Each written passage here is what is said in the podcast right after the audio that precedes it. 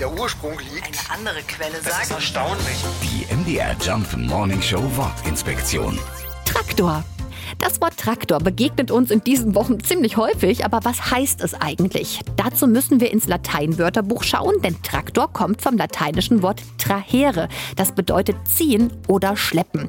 Als im 19. Jahrhundert zuerst die Dampfzugmaschine erfunden worden ist, nannten die Engländer das Ding Traction Engine. Daraus entstand später die landwirtschaftliche Zugmaschine und die nannte man dann auch in Deutschland so ähnlich wie das englische Traction, nämlich Traktor. Für den gibt es natürlich noch ganz viele andere Namen. In Norddeutschland sagt man Trecker, im Süden zum Beispiel Bulldog oder Schlepper oder wir sagen halt ganz klassisch Traktor. MDR Jump Wortinspektion. Jeden Morgen in der MDR Job Morning Show mit Sarah von Neuburg und Lars Christian Kade. Und jederzeit in der ARD Audiothek.